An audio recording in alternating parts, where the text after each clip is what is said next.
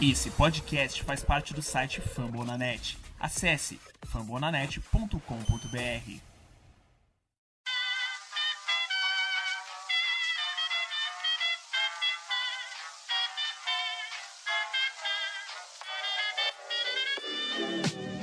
Mais uma rebatida forte. E ela tá fora daqui! Uau!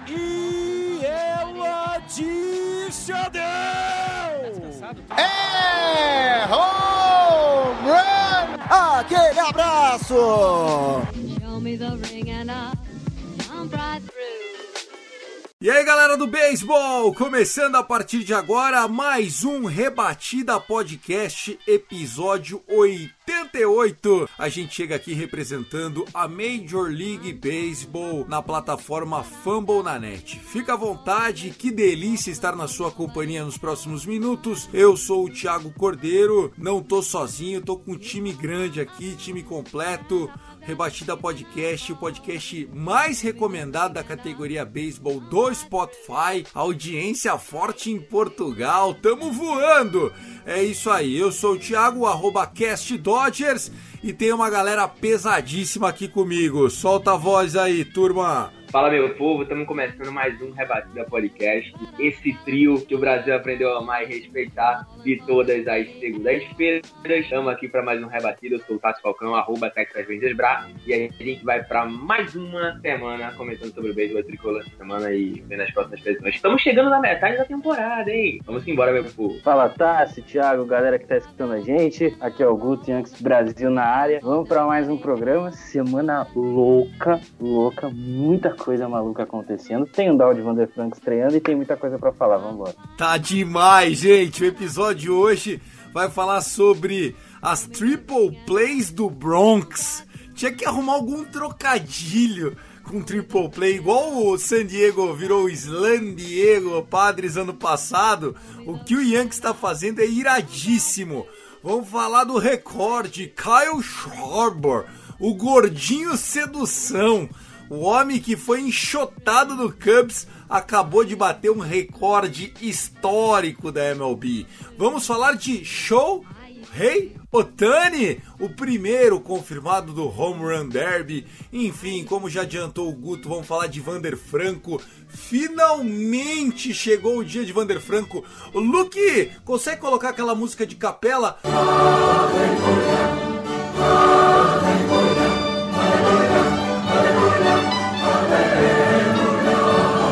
O homem da República Dominicana finalmente vai ganhar sua chance no maior nível do beisebol. Por falar nela, a gente chega na edição de Luke Zanganelli e a coordenação é do Danilo, o Danilo Batista. São 60 podcasts da família Fumble na Net, a maior rede de podcasts em português para falar de esportes americanos. Só do beisebol já somos 18 podcasts, 15 franquias, rebatida podcast, show antes do show e agora o país do beisebol. Vamos nessa, aumenta o volume, é o Rebatida Podcast, mané.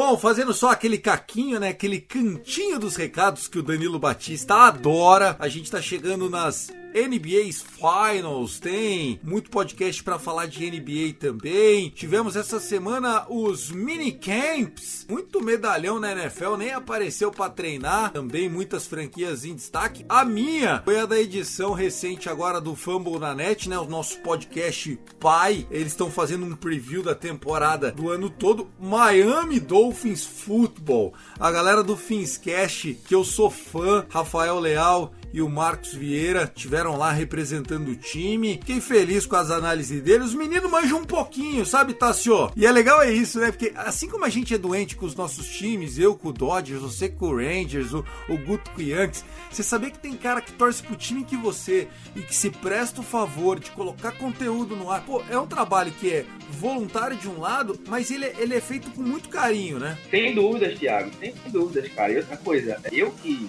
que há pouco tempo atrás, né, eu comecei a reforçar o Delano Rangers, por exemplo, mais nessa temporada do que na última que eu tinha começado na passada, né, que é na do Covid e tal. Então nessa eu reforcei mais o, o Delone. Mesmo o time não merecendo, né? Mesmo o time sendo aquela porcaria. Mesmo o time não merecendo, e eu acabei trazendo uma galera que me acompanha mais pra perto, né? A gente agora tem um grupo do, dos Rangers no WhatsApp. E a galera fica, e aí, Tassi, cadê o episódio, mano? Então, tipo assim, é, a gente vê isso, é isso que fortalece mais, é que dá vontade de fazer todas as semanas o Dallas Rangers, né? Porque a gente tem esse retorno e a galera curte, a galera gosta. Então, o maior, eu sempre, eu sempre repito isso aqui em todos os rebates do podcast. A gente não, o que a gente quer é ter um reconhecimento no sentido de você gostar e você dar o feedback, velho. E dar um feedback, exatamente, exatamente. O cantinho do recados não é para demorar, então apenas siga a gente nas redes sociais, arroba Famonanet, arroba Rebatida Podcast. Eu sou o Cast Dodgers, o o Tacinho é o arroba Texas Rangers Bra. E o Guto ah, tem mais de mil.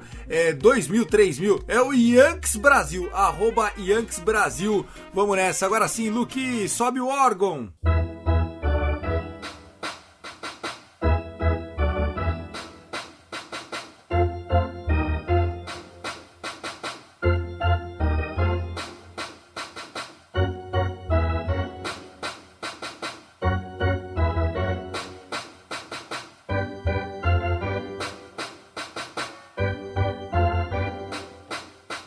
Pessoal, a gente estava em dúvida de como íamos denominar, qual era a ordem dos assuntos aqui do episódio de hoje, mas resolvemos começar com o lado cronológico. Nesta segunda-feira, 21 de junho, começa a fiscalização dos árbitros por conta de substâncias ilícitas, a chamada grip stuff, como eles estão chamando, né?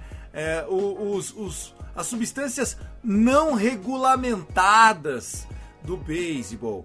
A gente não sabe muito bem se todas as bolinhas vão ser analisadas, se o juiz, antes de começar é, a atuação do pitcher, vai pegar na mão do pitcher, vai olhar, vai falar, faz um cafuné aqui, deixa eu ver se tá grudando no meu cabelo. Sei lá, será que vai ter alguma coisa meio estranha, rapaziada, que vocês estão esperando a partir dessa segunda-feira com a nova política dos árbitros? Eles terão o direito a olhar quantas vezes eles quiserem todo e qualquer atleta em campo e o foco são os non-positions players, ou seja, os pitchers. Os, jogadores de posição, a gente até sabe que eles passam um negocinho ali para melhorar um pouco a mira tal, mas foda-se esses daí.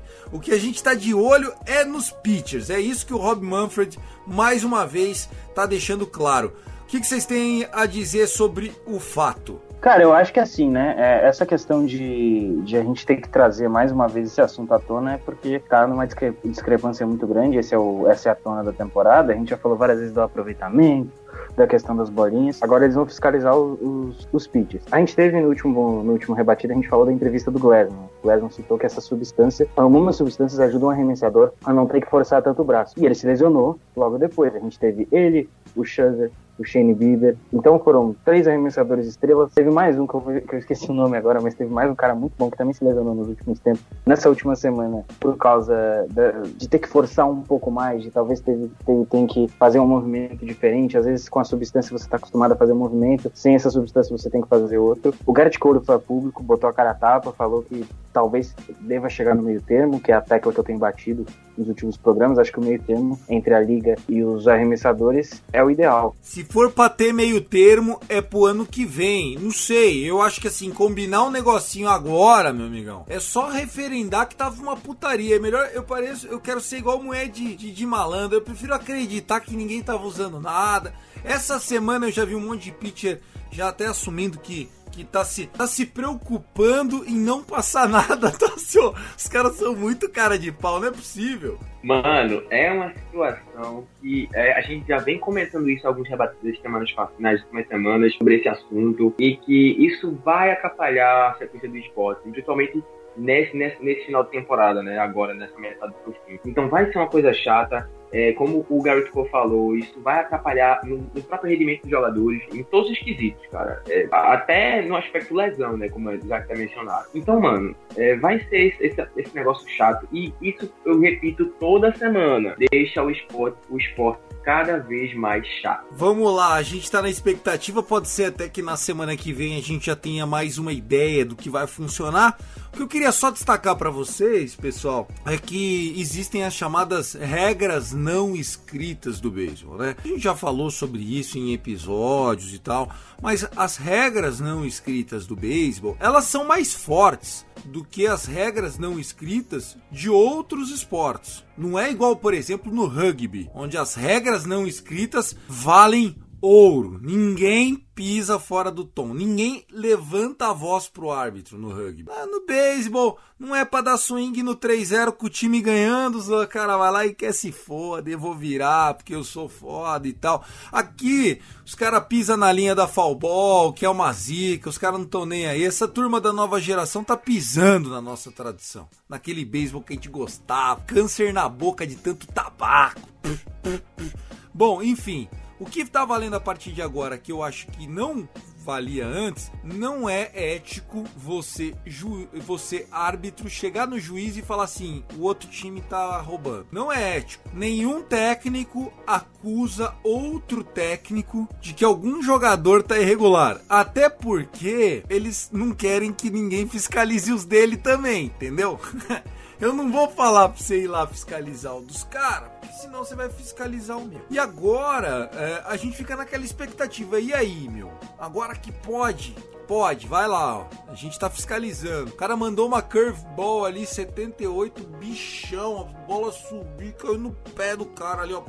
Será que não, não vale dar uma conferida na mão do cara? Como é que vai funcionar isso? Eu tô curioso. Não sei, vocês querem comentar mais alguma coisa desse assunto? Ou vamos girar aqui os assuntos pra gente não fazer igual semana passada? Fica na mão de vocês. Não, só pra finalizar, então, falando que eu acho que, que é isso, né? Os, os, caras vão fiscalizar, acho que se tiver alguma coisa errada vai ter a suspensão. Se não tiver errado, são 10 jogos ou 10 dias. São 10 jogos. 10 jogos, jogos. 10 jogos. Cara, isso vai prejudicar muito o time, porque se você tiver um cara de elite no montinho, você não, vai e é 10, 10... 10 a primeira vez, tá? Se pegar de novo é 50. Então é o seguinte, meu amigão. Se foi pego, perdeu 10. Seu time já vai para 80, 90 jogos. Se você tomar uma de 50, você só volta em setembro. Ou você nem volta daqui a pouco. Ou você perde o primeiro mês do ano que vem. Então, o bicho vai pegar. Basicamente isso, basicamente isso. Acho que realmente, né? É, é, é fiscalizar agora e ficar de olho, porque se você perder até na, principalmente na reta final, agora que já tá entrando na segunda metade da temporada, que é quando a coisa vai pegar pra valer, vai ter as trocas agora no trade deadline, isso pode prejudicar muito o time que tá brigando pro playoff. Muito bom, então vamos lá, vamos falar das triple plays do Bronx. O New York Yankees já chegou em outro recorde, né? Essa temporada de 2021 tá batendo alguns recordes. A gente vai falar de dois na sequência sequência, senhores, e um deles é surpreendente pelo momento que nós estamos na temporada. O New York Yankees chegou neste domingo, 20 de junho,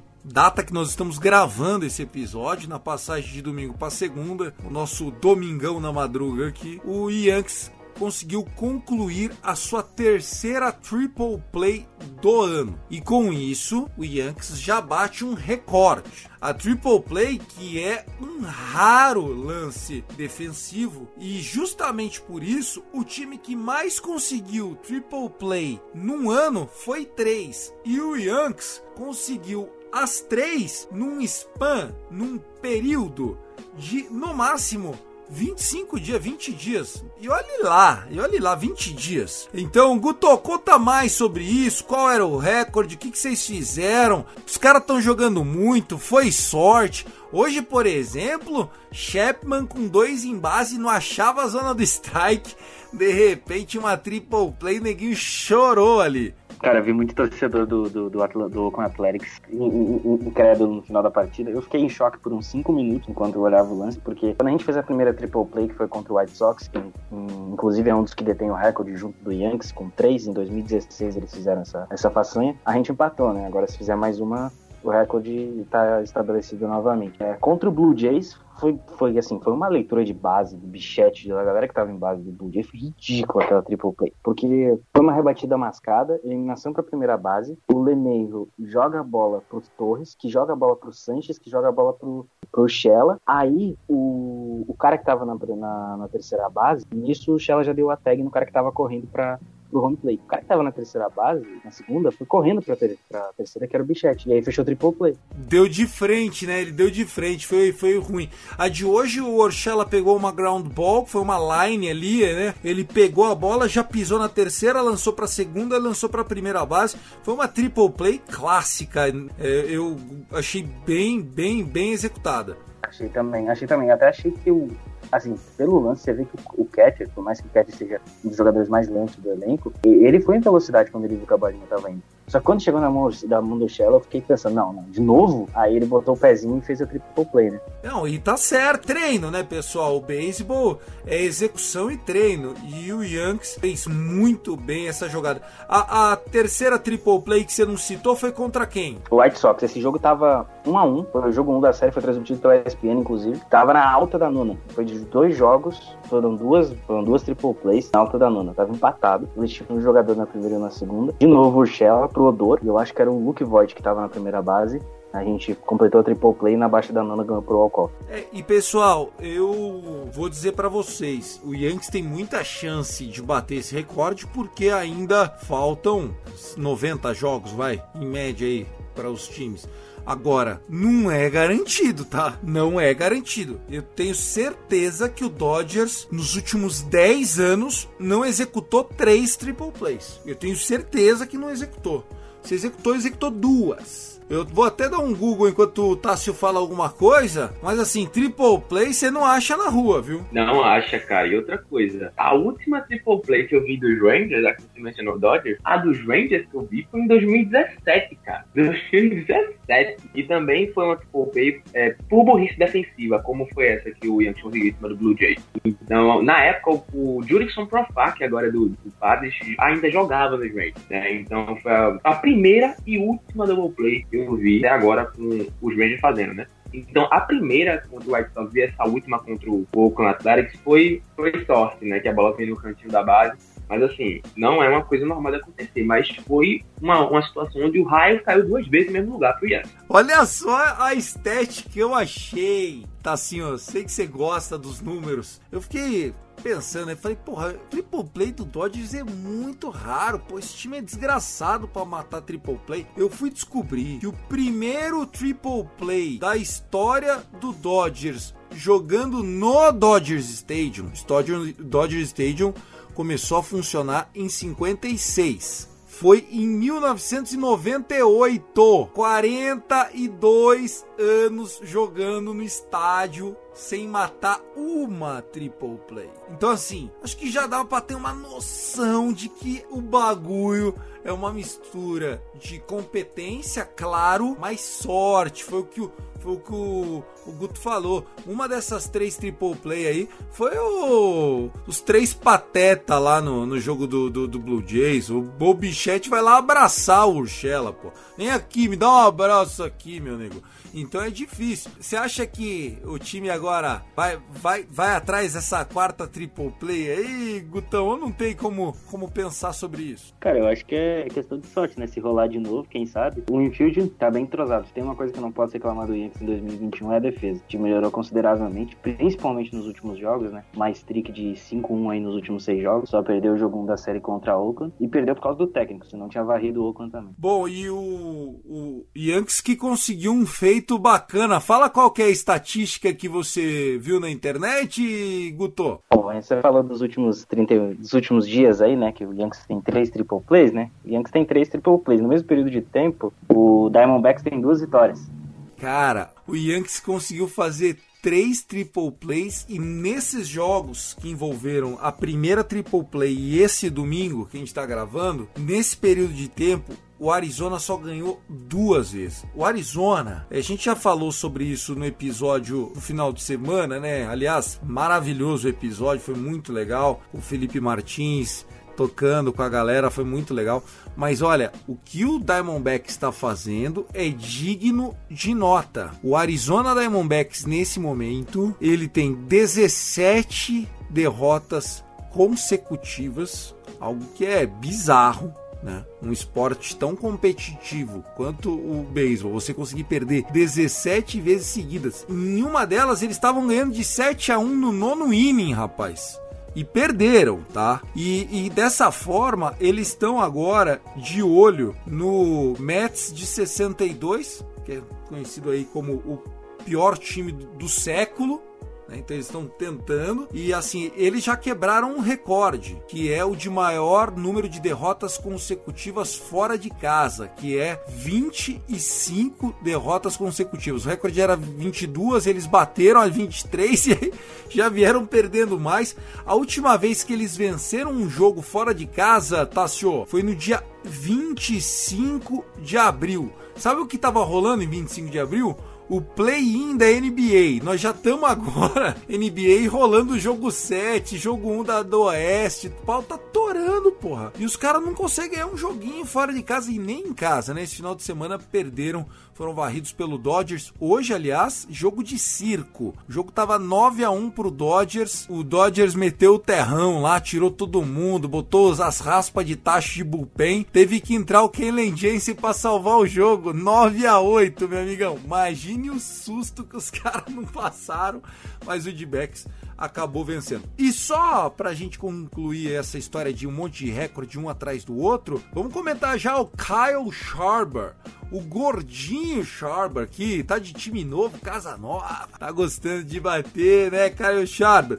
Ele é, bateu um recorde aí, cinco home runs nos últimos dois jogos, é isso mesmo, pessoal? Cinco home runs, ele entrou hoje o dia com 13, ele tava com 13, ele terminou o dia com 18. Ele tá, tipo, quase chegou, empatou com os caras que estão liderando ali, que é o Tatis, o Vladimir Guerreiro Jr., o Matt Olson. Inclusive, que temporada do Matt Olson. O Carlos Schwarber hoje simplesmente destruiu o time do New York Mets, né? Que entre lesões e não lesões, ganhou o jogo 1 da série, mas perdeu os outros três jogos. E com isso, perdeu mais uma série importante. Time que tá brigando pelo título divisional. Cara, não tem palavras para dizer o Schwarber. Pra quem não sabe, o Schwarber é canhoto. Ele bateu mais, acho que foram dois home runs pro campo oposto e três pra, pra mesma direção, que é aquela o swing que puxa a bolinha. Então eu tava olhando, eu tava olhando os highlights no, no YouTube. Cara, hoje foi o dia dos pais e o presente foi pro, pro Kyle Schwarber, pelo visto. Ah, demais, né? O Kyle Schwarber bateu nesse domingão três home runs. Ele começou a hot streak dele no sábado, né? E a gente fica feliz. Quando o, o Guto fala do campo oposto, você tem que imaginar o seguinte: se você destro ou canhoto rebate na direção que tá as suas costas ali, né? Puxando a bola para cá, você tá batendo pro sentido certo. Bater pro campo oposto é quando você bate pro lado mesmo que você é. Então, se você é destro, você rebate a bola para a direita. Se você é canhoto, você rebate a bola para a esquerda. Isso é o campo oposto, né? Porque não é normal. A bola vem, o seu swing é puxando a bolinha para o centro seu, seu lado forte, né? Então seu, aí ela pro lado oposto ali e aí vale a pena. Então só quando você ouvir essa expressão do campo oposto é bonito quando bate pro campo oposto. Aliás, o seu Adolis Garcia ele adora bater umas bolinhas pro campo oposto, né, Tassio? Ô, o menino faz isso direto, direto direto, direto, né? O Adolis bate pra todo lado.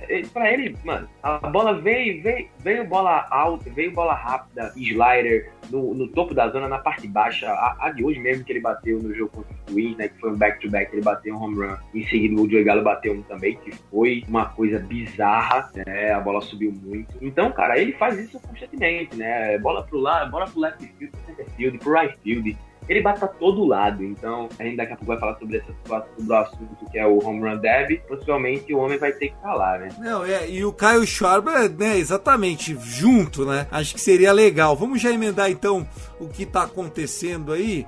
Antes, só trazendo a informação certinha para vocês. O Caio Schwarber, o gordinho que tá voando, ele bateu então três home runs hoje. É algo que é inédito na história da MLB, né? Cinco home runs em dois jogos, é um recorde que já existia e o Kyle Schwarber acaba de empatar. Eu queria trazer aqui, eu tô enrolando para falar quem eram os caras que já tinham feito isso. Bom, achei. Vamos lembrar aqui. Foi o José Abreu em 2020, no ano passado, no White Sox, naquela temporada curta, meteu cinco home runs em dois jogos, eu não lembrava. E o outro, a gente tá falando do Nationals, foi com a camisa do Nationals. Carlos Schwarber bateu hoje com a camisa do Nationals. Antes dele, Bryce Harper. Bryce Harper o canhoto Bryce Harper também conseguiu fazer a, a, mesma coisa, né? Cinco home runs em dois jogos. Tô vendo aqui a lista para se não tinha acontecido antes. Parece que não. Só isso mesmo. Então, Kyle Schwarber junto com José Abreu e Bryce Harper, dois caras do Nationals. Coincidência legal aí desse recorde que a gente conheceu hoje. Falando em Home Run Derby, tivemos um confirmado. Eu sei que Adolis Garcia é o fã favorito aí do nosso Super Taço Falcão, mas Shohei Otani merecido, né? Bateu home run hoje de novo, se eu não me engano, mais dois. Tá com 23 home runs, empatou com o Vladzinho que foi o nosso assunto do episódio passado. Comenta desse home run derby, expectativa, rumores. Tassio, você depois o Guto. É, como eu sempre falei aqui, né, home run derby, o meu momento favorito da temporada, uma competição que me deixa extremamente maluco. E, infelizmente, no ano passado a gente não teve, né, então fiz muita falta. Então, por isso que a sede por essa nova edição que vai acontecer agora em 2020 em 2021. Então, cara, o Otani já tá confirmado, né? Então, geralmente começa assim, né? Algumas semanas antes já começa a anunciar. Pode, pode ter certeza que daqui a algum tempo a MLB vai começar a fazer alguns suspenses, né, para anunciar os próximos nomes, porque o Home Derby é composto por oito componentes, né? São oito participantes que competem. Na última edição de 2019, foram quatro da Liga Americana e quatro da Liga Nacional.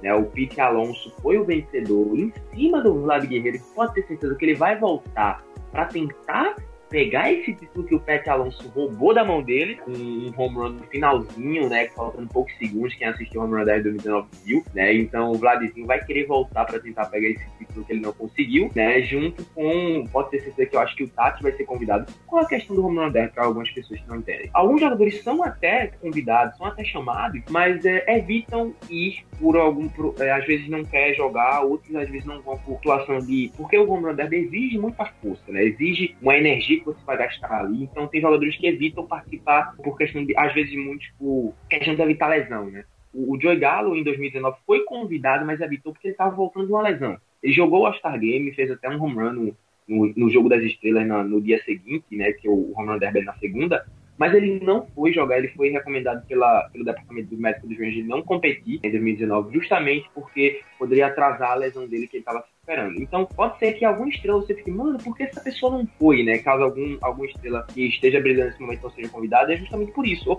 ou porque ele não aceitou o convite, ou porque foi recomendado ele não participar. O repórter perguntou semana pro dia se ele participaria de novo do, do, do Home Run Derby, ele falou só que se o All-Star Game voltasse para Nova York. Ele falou que não, nesse momento não tem planos de jogar, então ele que já ganhou, que já ganhou um, um Home Run Derby e depois viu seu recorde de home runs em ano de rookie quebrado pelo Pete Alonso com 52. Mas o Shohei Otani é isso, cara. Ele tá, tá Cara, ele tá sensacional. Você, você, você, não tem como evitar o Shohei porque até arremessando fora da zona ele tá rebatendo home run. Ele tá, tá no nível absurdo, fora que ele tá dropando menos de 3 de array, acho que ele tá com 2,50, 2,60. É, é ridículo o que o Shohei tá fazendo, tanto no montinho quanto no bastão. E agora confirmado, é uma atração sensacional para você ver no home run derby. Ele, no home run derby, ele que tem um swing muito legal, acho que dele muito, muito bom pra um para quem arremessa e rebate. Então, vamos, vamos aguardar, mas, cara, o Shohei Otani vai ser muito divertido de assistir. Muito legal. Shohei Otani que, assim, né, confirmado, ele se torna o primeiro jogador asiático a participar do Home Run Derby. É também o primeiro jogador da história do beisebol a participar do Home Run Derby, já tendo arremessado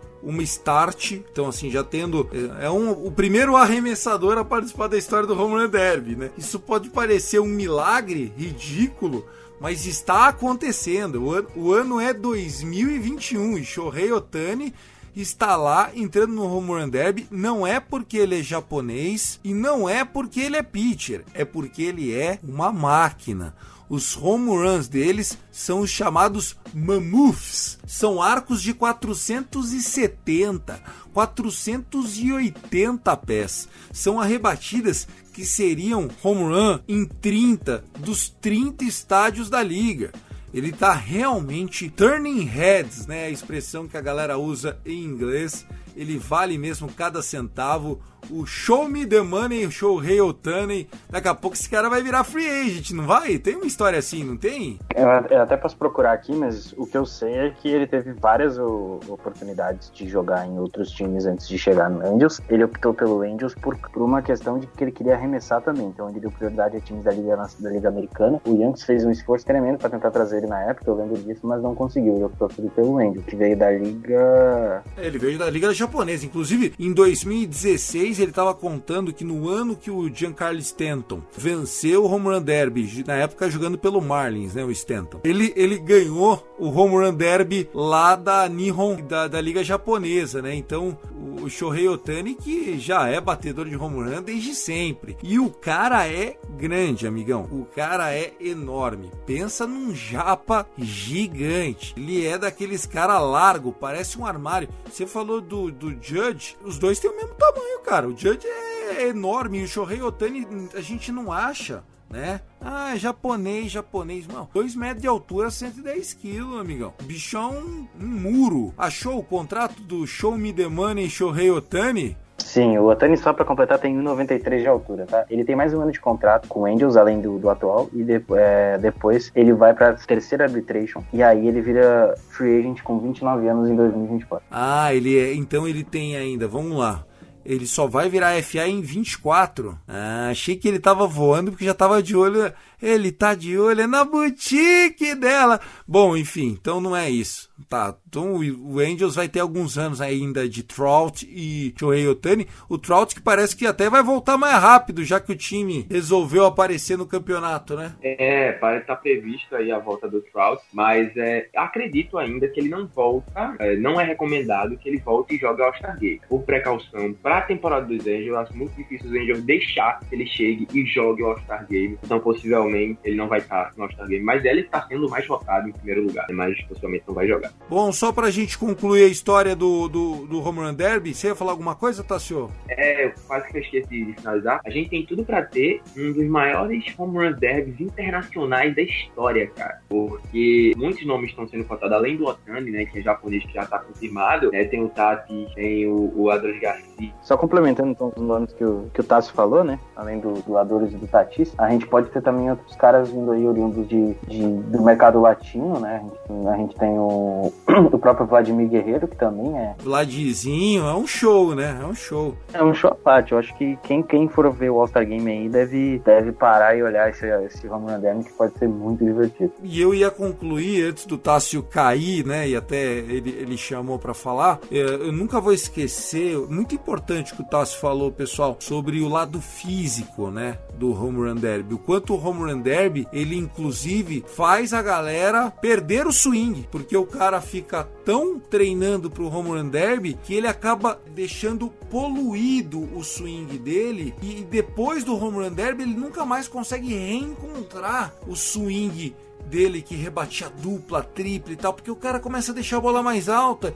E aí, meu amigão, é muita flyball, né? Você acaba não sendo tão produtivo. E eu sempre vou lembrar da história do Josh Hamilton. Não sei se vocês vão lembrar do Josh Hamilton. Josh Hamilton era um, um prospecto do Cincinnati Reds maravilhoso, talentosíssimo e ele teve problema com drogas e isso acabou atrasando a minors dele. Então ele foi estrear na liga, ele já tinha para 26 para 27 anos, é, acabou indo pro time do Tássio, pro Texas Rangers, o Josh Hamilton, e lá ele encontrou o beisebol, arrebentou, e aí chegou no home run derby. Nesse home run derby, na primeira fase do home run derby, ele bateu tipo 30 home runs. Ele, ele quebrou o recorde da história, só que era na primeira fase. E aí ele não ganhou o título naquele ano do Home Run Derby. Ele chegou na final, ele já não tinha mais braço. E depois desse Home Run Derby, anos depois, ele deu entrevista do quanto aquilo prejudicou a carreira dele. Não só a cabeça dele, que ele já era um cara meio fraco de cabeça e participar do Home Run Derby, blá blá blá blá blá, como também o fato dele poluir o, o, o swing dele. Você já ouviu essa história também, Guto? Cara, eu já tinha ouvido rumores, né, de que o home run derby pode desestabilizar o jogador até na, na, própria temporada, né? Às vezes ele faz uma primeira metade muito boa, vai pro home run derby, volta e perde tudo aí. Ainda mais essa temporada que a gente tem o problema das bolinhas. Só concluindo esse assunto, eu acho que o, o, Otani, ele pegou o jeito de rebater nessa bolinha, né? Então eu acho que isso é um mérito dele. E aí você vai pro home run derby, faz essa, esse esforço, porque os jogadores são muito cansados de cada round. Isso pode ser um, um fator muito, muito grande aí pro, pro, pra sequência da temporada. Você tava falando do Tatis e do Adolis. Já é a quarta vez que você vai falar o nome do Adolis. Nós estamos com 39. Você tá parecido o Yankees fazendo triple play, tá, senhor? Vai lá, arrebenta, conclua. Não, aquilo antes da minha internet cair aqui atrapalhar meu raciocínio. Mas eu ia só completar o que você disse, Thiago. É, esse home run derby justamente foi em 2007, né, que, o, que o, o Hamilton participou, e foi no Yankee Stadium, né? Quando ele quebrou esse recorde dos 30 home runs. Então, realmente fica aí como registro esse home run derby foi no Yankee Stadium em 2007. Pô, Josh Hamilton jogava muito, cara, era meu jogador no Fantasy, ó, saudades daquilo que a gente já viveu. Bom, vambora, Luke, encerrando o primeiro bloco do meu, do seu, do nosso Rebatida Podcast.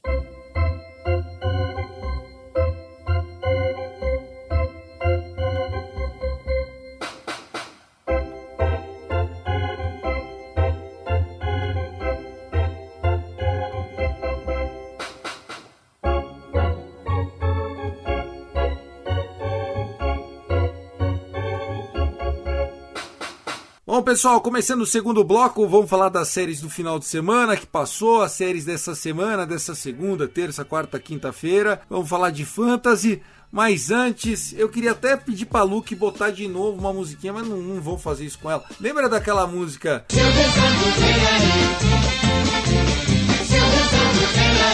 Vander Franco, vem aí.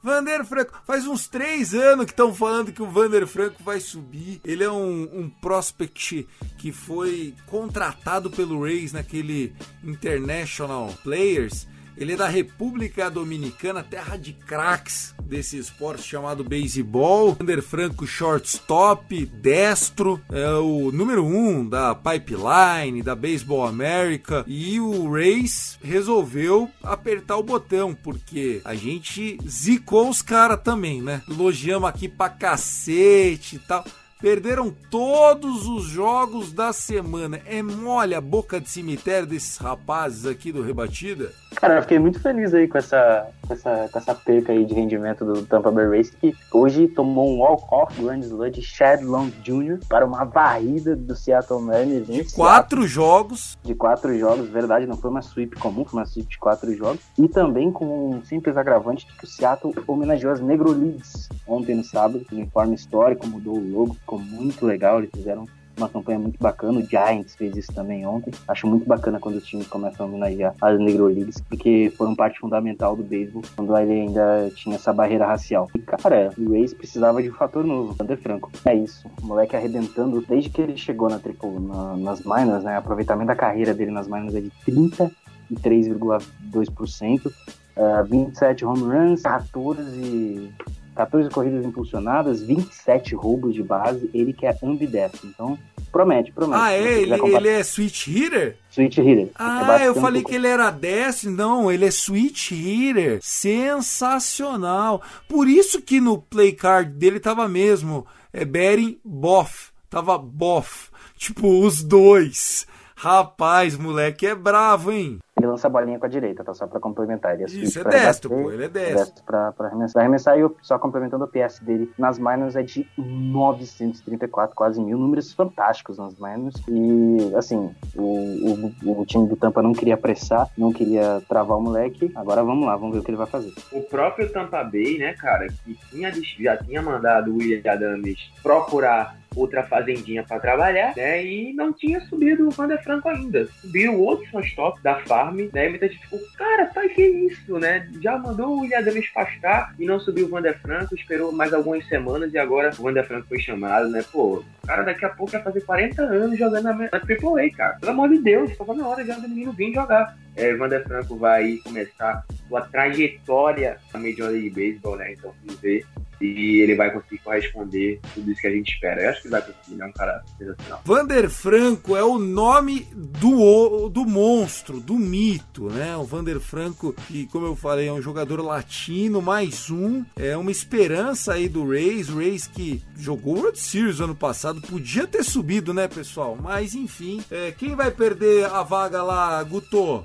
O que, que tá acontecendo? Foi lesão? Foi desespero? Eu acho que a água bateu na porta, né? O Boston Red Sox retomou a liderança da divisão leste. O Yankees fez uma semana muito boa, perdeu um jogo só. E tá quatro jogos e meio agora atrás. Tava nove e meio na semana passada. Ganhou algumas séries, emendou algumas boas sequências e agora voltou aí o, New York Yankees. E aí você tem dois times batendo na porta, perdeu a liderança da divisão. Por mais que o, o Alves, que era o cara que tinha subido antes, estava jogando assim relativamente bem, o aproveitamento não era tão alto, mas estava conseguindo manter ali um bom rendimento. O Vander Franco é outro calibre, né? Só pra dar de curiosidade, tá? Se que ele vai ficar 43 anos na, nas mas ele é bem novo ainda, ele tem só 20 anos. Ele só tem 20 anos, é isso? Rapaz, é mesmo. Exato. Ele é de 1 de março de 2001, por isso que não subiam ele também, né? Ele era muito novo. Eu tô vendo uma foto dele aqui, ele é daqueles cara que é switch hitter mesmo, usa o capacetinho com as duas orelhas tampadas, parece parece um Uber Eats aqui. Que massa, mano. Tá aí, Vander Franco, finalmente eu vou te ver jogar. Ó, o hype desse moleque é tão grande. O Tassio, você que gosta de apelido latino, sabe qual é o apelido de Vander Franco, Tassio? Como é? El Patron.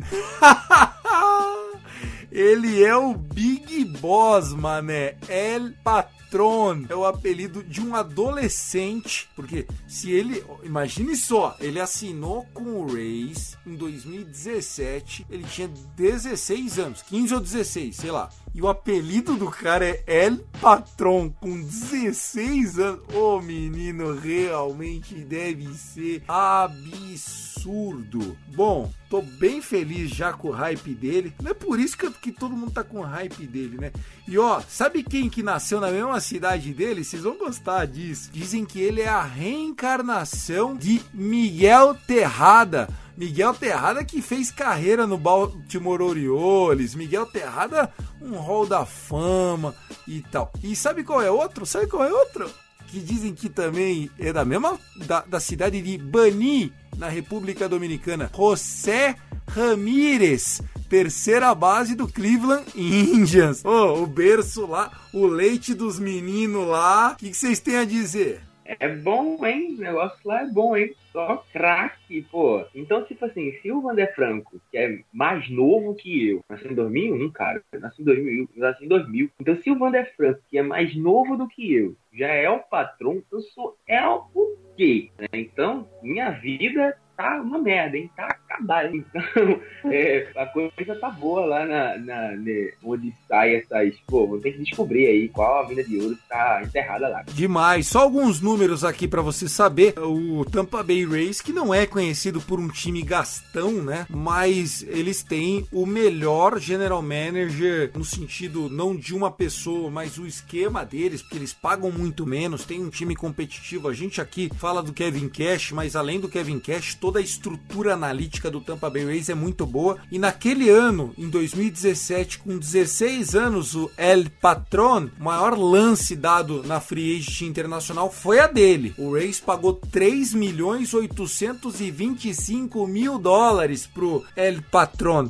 E, e quando ele estreou já como Hulk no ano seguinte, ele já começou em 61 jogos, bateu 351 de média, 11 home runs, apenas 19 strikeouts em 61 jogos, sendo um Hulk, né? Jogando na, na, na low A ali, no, no primeiro dos seus momentos, mas ele já foi reconhecido como MVP da, da minor dele no ano de rookie. Então ele é um cara que todo mundo olha com muito carinho. O, o rookie card dele de 2019, assinado por ele, foi vendido num leilão beneficente por 200 mil dólares, maior valor da história para um card de um, um atleta que nunca pisou num campo da MLB. Esse recorde é do Vander Franco então o homem é brabo e o homem vai começar a jogar pelo Rays e a série é contra o Red Sox. Então já chamaram o menino para botar pimenta nessa série, tá, senhor? Com certeza, cara. Então o Vander Franco agora vai ter sua oportunidade. Pô, 20 anos, cara, muito novo ainda. Então vai ter esse, esse começo. Pode ser que é, a galera não se espante, né? A gente tá hypando muito daqui. Pode ser que ele chegue nas grandes ligas, né? Como é a MLB e passe seco. Como o Kellenich fez, né? O Kellenich fez isso. É normal, é normal. Né? Principalmente eu vejo bastante isso nos Rangers, que a gente tá com um time de desenvolvimento. Então, jovens talentos que vêm passar um período na Grandes Ligas sofrem com isso, então é normal. É adaptação. Rebater na MLB é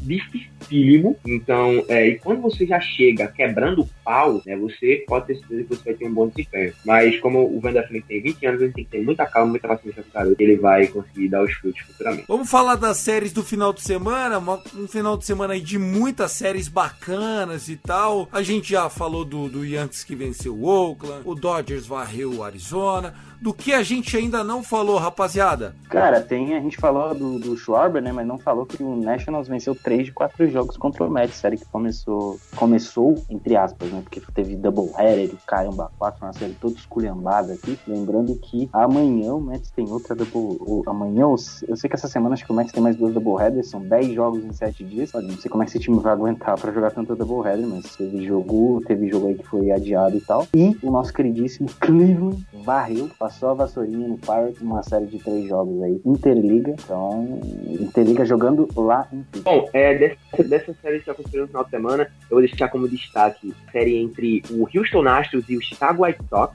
né, que o Houston passa a lapadita na equipe do White Sox, né, ia ser um, é, era uma das séries do final de semana mais comentadas, né, como uma série que ia ser muito pegada, e realmente foi, foi uma série muito dura, e o Houston Astros conseguiu superar a equipe do White Sox, né, que é, são dois contenders, né, então é, confrontos como esse são sempre incríveis de ver, né, e o Houston Astros deu melhor dessa vez, né, o Houston Astros que, como sempre, é um time que não deixa de competir em momento algum, como é chato o Chicago White Sox. E o Atlanta Hawks vai acabar eliminando não, ainda deu pra Tá aí, o momento NBA aqui no seu Rebatida. Uma prova que a gente tá gravando isso aqui tarde na noite, quando os jogos de basquete já estão encerrando. Bom, ó, eu queria destacar que o San Diego Padres, que tava numa fase terrível, né? E começa nessa segunda-feira uma série contra o Dodgers, acabou de passar o carro no até então super quente time do Cincinnati Reds. É, então fica aí a, a reflexão, né? O, o Cincinnati Reds que veio quente para San Diego voltou fervendo, né? Apanhou de 7 a 5 o primeiro jogo, 3 a 2 hoje, né? No domingo que a gente está gravando isso. O primeiro jogo, na verdade, na sexta-feira da série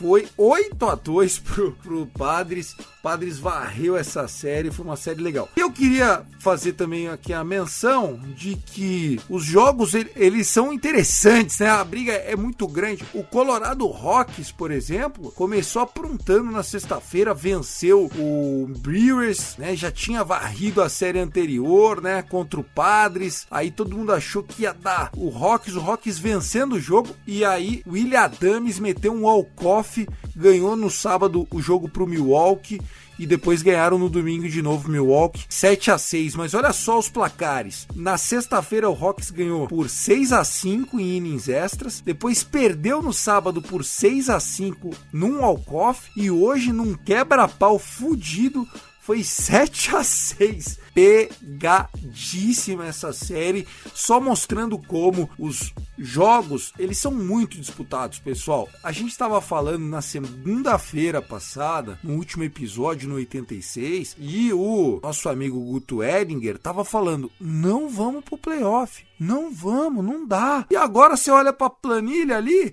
tá três jogos do Rays, que era o time, nossa, que tá muda muito, é muito rápido, é muito jogo. Por isso que a gente brinca. É uma maratona e não é uma corrida de tiro curto. Vamos falar dos jogos que começam nesta segunda-feira, terça, quarta. Você, Guto, primeira análise, depois vai o Tássio, eu amarro aqui pra gente avaliar essas séries que começam na segunda-feira e em diante. Lembrando que amanhã temos day offs de novo, né? Amanhã não, segunda-feira teremos day off. Isso, perdão. Segunda-feira, né? Segunda-feira teremos day offs aí ao redor da liga. O Yankees quem mais descansa do que joga. Vai ter um day off amanhã novamente, segunda-feira novamente. E aí depois são 13 dias seguidos jogando beisebol, né? Amanhã, segunda-feira, teremos mais uma doubleheader entre Braves e Mets. Mas, porém, entretanto, todavia, deixar esse jogo pra vocês. O grande destaque tem que ser Dodgers e Padres. Série começando na segunda-feira. Todos os jogos transmitidos pela ESPN. Grande jogo. É isso mesmo. Dodgers e Padres, tá assim, o que mais?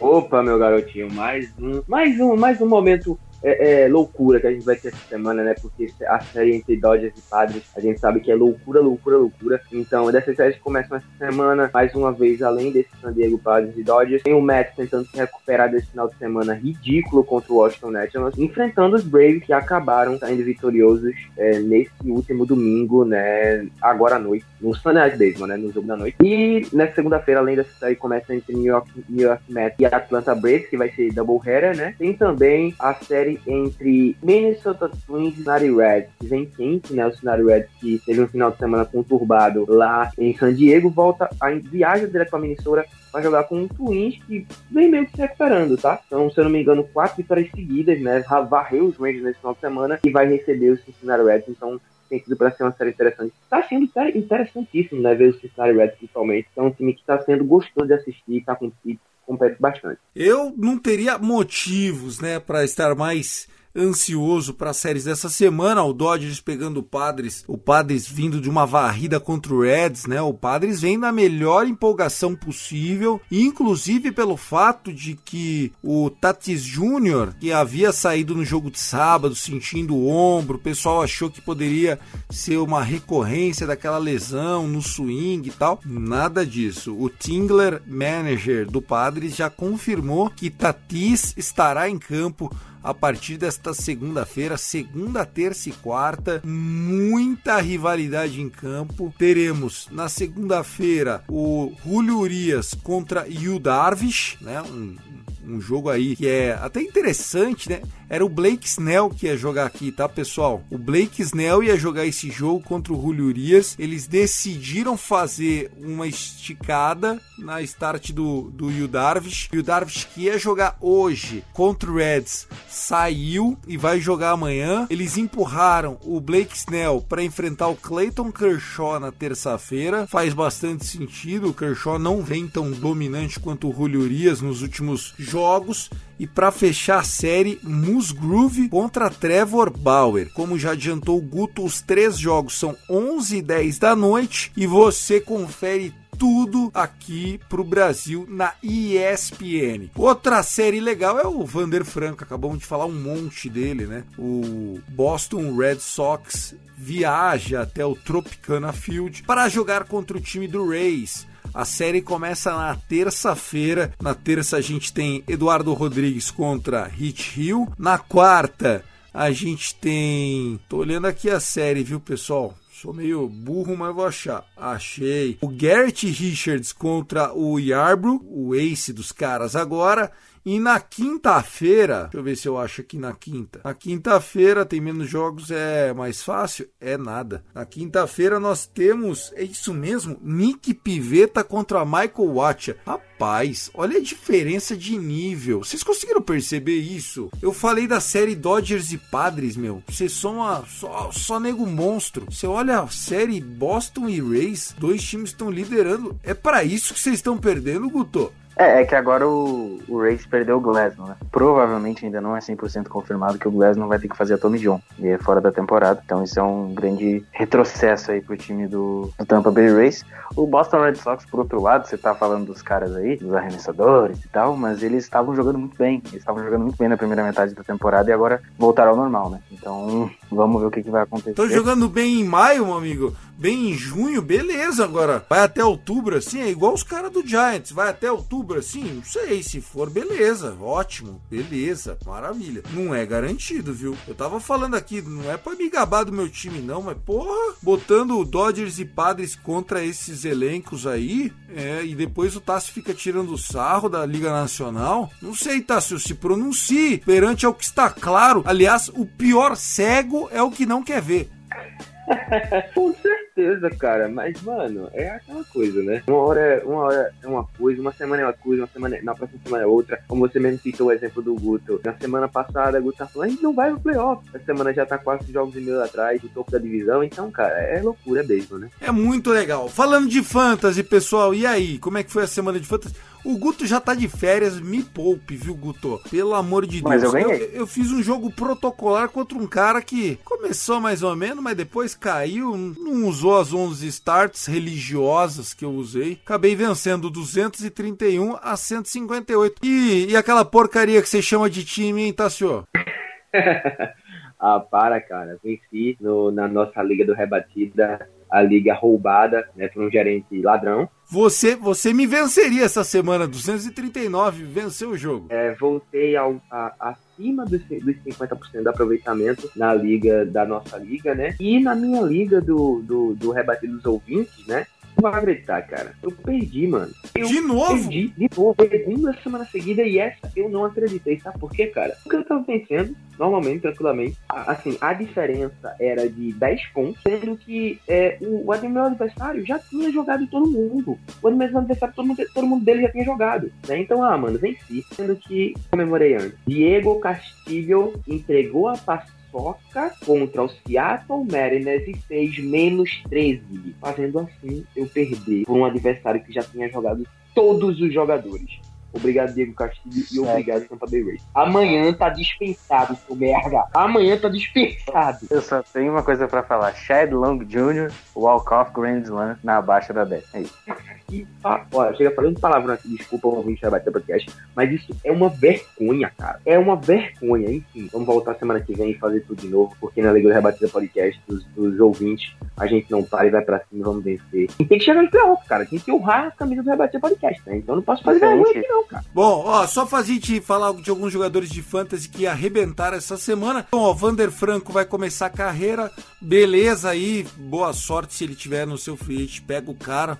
Ruim ele não vai ser, ó. Vai por mim, ruim não vai ser. Um outro cara que essa semana fez a vida de muito nego mais fácil foi o Lindor, né? O Lindor que tava meio adormecido voltou a rebater forte na bolinha, né? Voltou, Lindor voltou a jogar, teve jogo de 5 RBI aí ontem, jogando muito, tá voltando a ser a grande estrela que o Mets contratou pra ser. O mês de junho dele é muito bom, tá? O mês de junho dele tem, tá bem acima do nível, tá no nível do Lindor mesmo, voltou a jogar bem. Na defesa, é, não preciso falar muita coisa, no ataque tá fantástico. E, se, e como o Thiago falou, né, se o Vander Franco estiver disponível, faça como eu e pegue ele na Free Agent. Eu peguei lá na Liga do Rebatida. Coitado do moleque, pegou ele pra um time eliminado. Os dois, meus, não, mas eu ganhei o jogo essa semana, ganhei os dois confrontos. Na outra liga que eu tô, tô quase classificado pros playoffs. Eu tô 8-3 ou 9-3, agora não vou lembrar. E nessa eu tô virtualmente eliminado, mas o Vander Franco chegou.